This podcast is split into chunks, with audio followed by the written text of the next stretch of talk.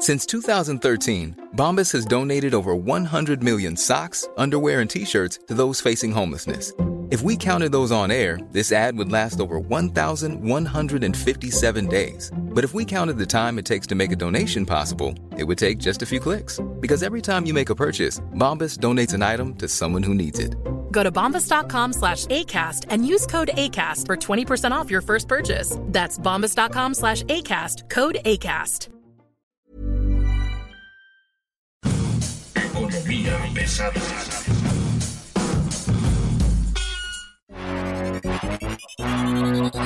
¿Cómo están ustedes? Bienvenidos, buen día. Están ustedes llegando a territorio de economía pesada. Mi nombre es Luis Carriles, arroba Luis Carrujos y como siempre es un gusto estar con usted esta semana. Por supuesto, hoy le traemos información de primer nivel sobre lo que está ocurriendo en la economía de la 4T, las decisiones que se están tomando y en este caso lo que viene en el corto mediano plazo en el sector petrolero, en el sector de energía y por supuesto los, los impactos que tiene Pemex, por ejemplo, y la nueva ofensiva de Estados Unidos para defender a sus empresas. El nuevo embajador de Estados Unidos que sin duda va a tener, va a ser, es un cabildero del sector petrolero que, que trae tres temas encima, migración, energía y comercio. Bueno, como siempre me acompaña Mario Alavés, editor de finanzas del Sol de México. ¿Cómo estás, Mario? Buen día. Vamos a hacer rinche como Octavio Romero. Vamos a hacer berrinche como Octavio Romero. Y hoy nos acompaña un especialista en economía y negocios que ha escrito de este tipo de asuntos desde 1993. Tomás de la Rosa, economista, analista, reportero de economía y finanzas. ¿Cómo te va, Tomás? Buen día. ¿Qué tal, Luis? Pues aquí saludándote desde este espacio, en la mesa de, del comedor de la casa. Son las nuevas este, maneras de trabajar. Oye, a ver, queremos tener mucho, mucho análisis contigo, que nos cuentes. ¿Cómo viste tú lo que pasó con Petróleos Mexicanos? ¿Cómo viste tú la decisión de Moody's de convertir en bonos basura a la deuda de Pemex? Y luego el berrinche que hace Octavio Romero Lopeza diciendo que la calificadora hizo una calificación sumaria y que no los escuchó nunca a ellos. Desde que conozco esto, desde, desde los 90, yo nunca había oído que Pemex se quejara por la calificación que le ponían y menos que quisiera, este, digamos, revisar los protocolos de por qué lo, de por qué lo castigaron, de por qué le- no le hicieron el, favor de ayudarle. Bueno, Luis, eh, yo creo que más que cómo lo vea yo, a mí me preocupa cómo lo vea el nuevo secretario de, de Hacienda, ¿no? Este, recordemos que desde el principio de la administración de López Obrador, él recibe a Pemex con todavía grado de inversión. Si bien en la parte baja de las 10, de los 10 peldaños de, del grado de inversión, lo, re- lo recibe con grado de inversión por parte de Moody's, de Standard Poor's y de Fitch. Y ahora ya tenemos la segunda calificadora a Pemex, a los mal llamados bonos basura, Luis, y porque son bonos de alto rendimiento. El hecho de, de Moody's de bajarlo de BA2 a BA3 con una tasa que ellos mismos sacan es, significa un BA2 paga 4.19 y un BA3 paga 4.21.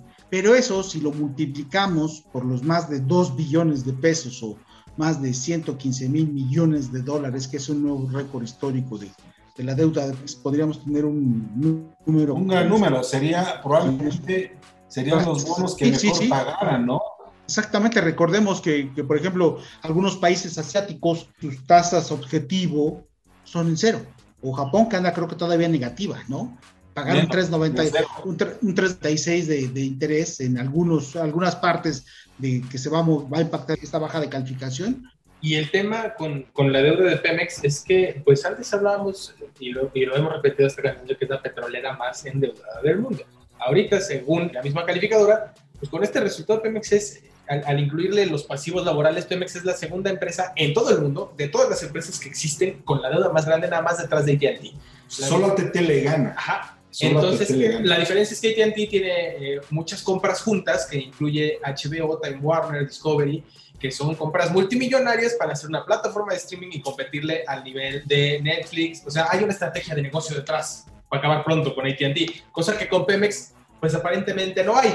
Entonces, el tema con Pemex es que eh, le crece la deuda a 2 mil millones de dólares en relación al trimestre anterior a 115 mil millones y, y aparte se queda a un escaloncito de bajar al, al nivel C ¿Cuándo habíamos visto Pemex en nivel C en calificación? ¿Qué tan riesgoso es, Tomás, que, que llegue a nivel C el petróleo mexicano? No, lo, lo dudo totalmente, Luis. Siempre va a salir al, al respaldo gobierno mexicano.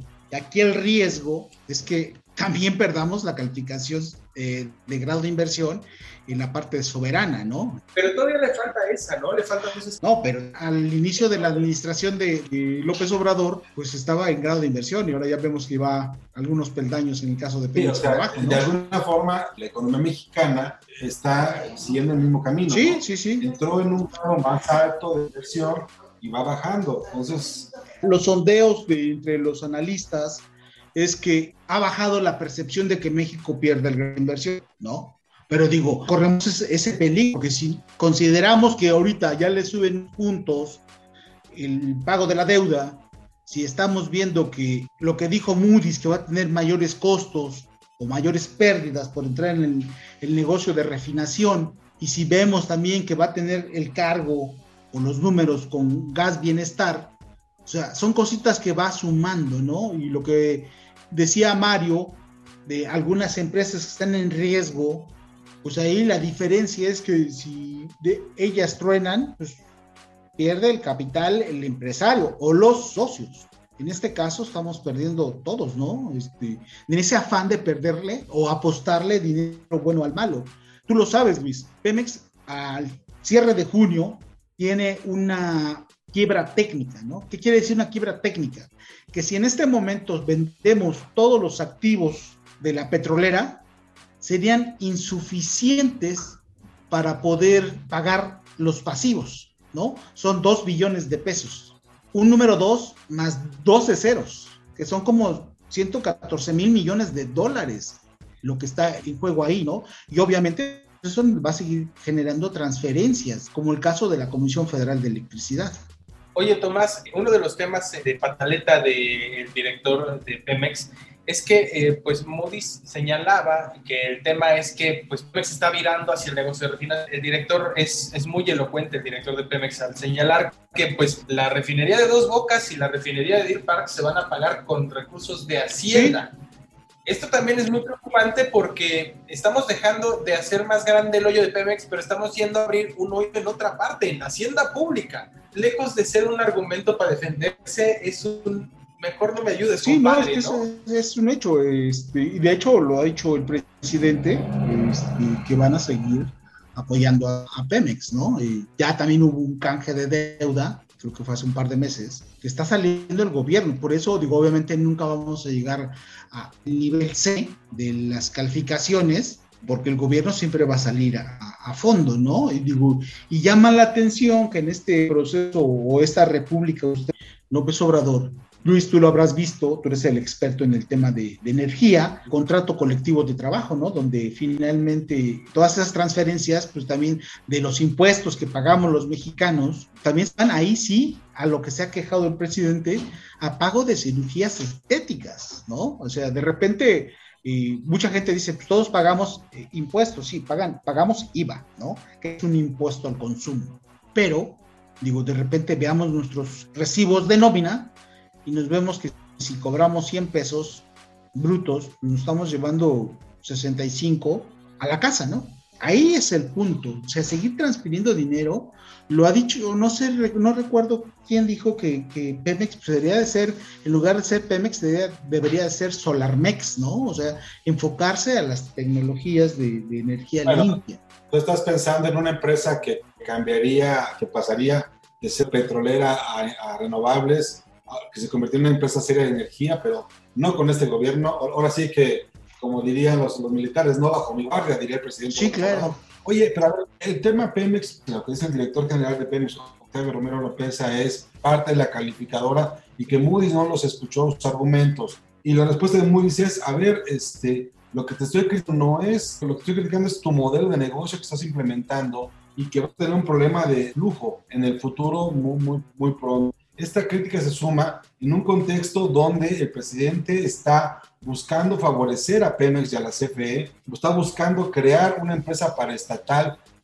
Y no sabemos de dónde va a ser el subsidio, si de Pemex o del gobierno federal, o va a ser un programa del gobierno federal para vender gas barato, donde le ordenan a la CRE implementar una directriz de emergencia como si la CRE fuera una dirección de gobierno eh, cualquiera. Y entonces este, este tema de tener gas barato para el 2024, ¿por qué? ¿Por qué intentar vender una idea cuando a nivel mundial lo que estamos viendo es que hay una inflación durísima y que le está pegando al gas LP, no solo en México, en todo el mundo. Es muy caro el gas LP en todo el mundo. El gas natural de referencia está probablemente en una tercera parte del costo del gas LP en Estados Unidos y este cuate quiere tener gas barato para el 2024. ¿No te parece que es un despropósito? Y más donde no hay infraestructura de, de, abasto, ¿no? Este, y digo, eh, ¿para qué año me dices que quieren el gas barato? Eh, sería tener dos años prácticamente de, de, una política que es, no sé si excesiva, ¿no? Lo, no sé, Mario, Luis, quitándonos la camiseta de periodistas, es maravilloso que 99 millones de, de personas en México tengan un gas barato, ¿no? Es maravilloso a mí me, me, encanta. Sin embargo, a ver cómo lo quieren hacer, ¿no? En la directriz, o sea, sale ese, no sé si lo leyeron, sale ese odio, ¿no? Cómo raspan a la COFESE que te metieron una iniciativa en diciembre 2020 y se la recibieron hasta enero, un mes, ¿no? Es, pues, es un rollo político, Luis, ¿no? Y tristemente, y digo otra cosa que lo que ha dicho el presidente López Obrador es que lo dice con mucha dignidad ¿no? y orgullo que él no va a invertir en ninguna obra de infraestructura que no se pueda inaugurar más allá del 2024, ¿no? Y el 25, o sea, el 25 yo voy a Walmart y digo, oye, necesito unas 3, 4 obras de gran infraestructura para poder invertir y reactivar la economía. Son esas cositas que de repente encontramos, a mí me preocupa, ¿no? El, el, hecho de que no quiere invertir, el hecho de que esté metiéndose aquí. Me gustaría saber si, así como el azúcar es adictivo, no sé si la injerencia del Estado en cuestiones eh, económicas también es adictivo, ¿no? ¿Y qué va a pasar? ¿De dónde van a salir? Digo, yo no he visto una mañanera que digan, estos tercer paquete de, de obras de infraestructura, ¿cuánto llevan, Luis? Creo un año, ¿no? Han revivido todo el proyecto de Peña Nieto, ¿no? no, no, pero todavía están anunciando que viene el tercer paquete, ¿no? ¿Cuánto tiempo? Nos dijeron que a finales de julio, ya julio ya se acabó. Pero, pero antes y antes y antes, lleva un año creo anunciando este rollo. La construcción es uno de los principales motores de la economía. No recuerdo, creo que son 53 ramas que mueve de la industria manufacturera. Es intensiva en mano de obra. En Estados Unidos de volada, ¿cuánto fueron? Casi 2 billones de dólares de infraestructura. 2 billones cuando la economía mexicana vale como 1.5, 1.2 billones de dólares, ¿no? El plan de reconstrucción, digamos, de, ¿no? De, de rearranque de, de, gobierno de Estados Unidos es el equivalente a la economía mexicana. Y, y ese apoyo también se tiene un, un, orgullo cuando dice que no se endeudó para apoyar a las empresas y familias, ¿no? Digo, y a esto Tomás, este, o sea, vamos a, vamos a poner el contexto de lo que pasó en Estados Unidos con el anuncio del Producto Interno Bruto del segundo trimestre. Qué bárbaro. Este con el anuncio de, de, de, este segundo trimestre, Estados Unidos ya está en el nivel del trimestre de 2019. Sí, sí, sí. sí y esto es gracias a cinco planes de apoyos económicos que sacaron entre Joe Biden y. Trump para estimular el consumo en Estados Unidos y apoyar a las empresas, mantener el empleo en la medida de lo posible. Sí tienen una inflación muy acelerada, pero este, es cerca uh -huh. del pleno empleo. Y ya regresaron a niveles de 2019. México está bastante lejecitos todavía de alcanzar esos Estamos niveles. Estamos y, pues, a años luz. Eh, fíjate que, que acabo de hacer un análisis y el cuarto trimestre del 2018, que fue lo que dejó Peña Nieto, con todo este tema y como ven los 30, los más de 30 analistas que consulta Banco de México en su encuesta de expectativas, va a ser hasta el cuarto trimestre del 2022 cuando se alcance el nivel de la economía de 2018, de lo que nos dejó Peña Nieto. Y luego, si vemos lo que dijo Alfredo Coutinho de, de Moody's Analytics, dice que va a ser hasta el 2025 cuando se supere el nivel del cuarto. O sea, una cosa es que lo alcancemos y otro que lo rebasemos. O sea, va a ser 2025. Va a ser un sexenio perdido, y no lo digo yo, lo dicen los analistas, lo dijeron en su momento los analistas de, de City Banamex. Este, ellos fueron los que acuñaron ese sexenio perdido. ¿Qué va a pasar? Es un sexenio perdido. ¿Cuánta gente no va a entrar en pobreza si consideramos, Luis Mario, que cada año la economía mexicana debería estar generando cuando menos un millón de empleos, porque el crecimiento poblacional es de 1.3 millones de personas. Se está preocupando porque nos faltan todavía algo así como 700 mil empleos del nivel prepandemia. Entonces, ¿qué vamos a hacer con ese millón de, empleos? Pues obviamente pagar menos, ¿no? Las empresas pagar menos. Oye, Tomás, para cerrar esta, esta emisión de, de economía pesada, ¿cuáles serían tus tres alertas que hay que estar atentos? Pemex, Pemex, ¿qué va a pasar ahí? Eh? Ese es el rollo. Recordemos algo que no me acuerdo si fue en el 19, en el 18, que es un tema que he querido hacer y que no me vayas a ganar, Mario, porque yo te lo voy a decir. Hubo un día eh, en el diario oficial que se publicó que algo así, así a grandes rasgos, que Pemex puede entrar en concurso mercantil, ¿eh? Entonces, habría que ver eso, ¿no? ¿Qué me preocupa también? Estoy siguiendo de repente ahí el nivel de ingresos, ¿no?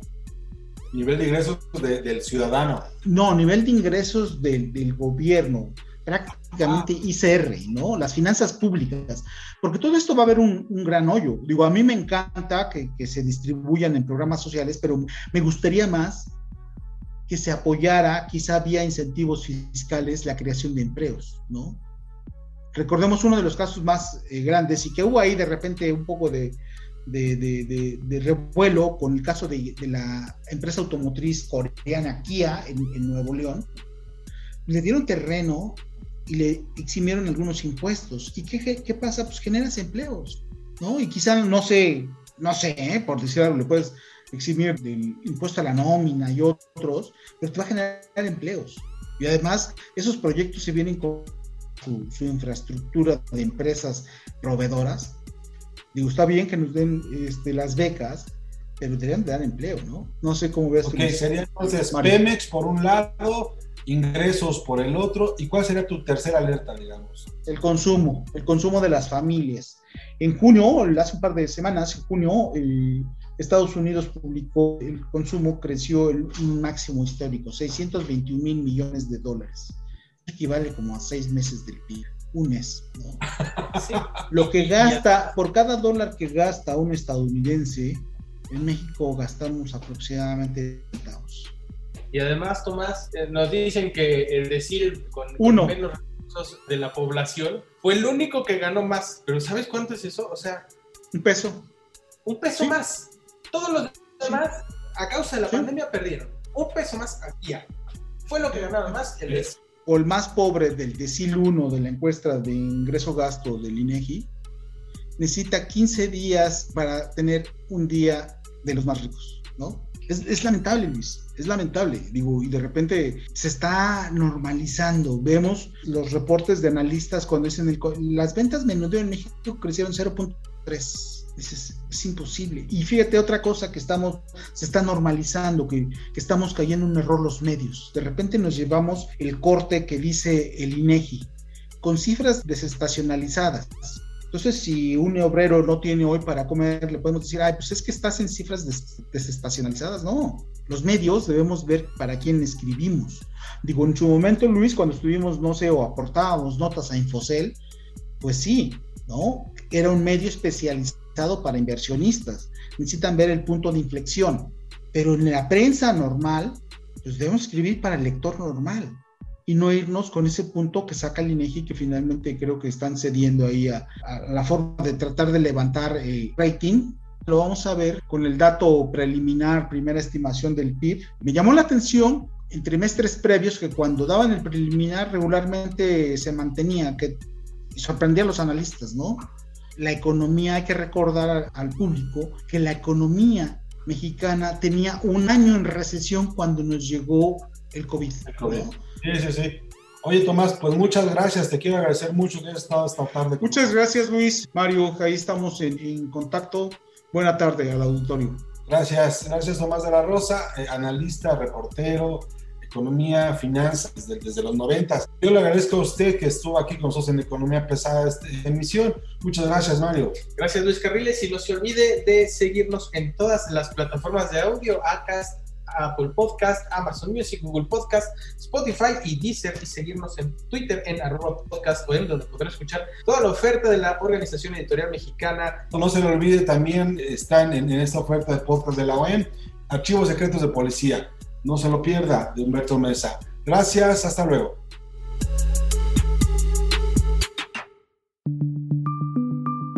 Esta es una producción de la Organización Editorial Mexicana.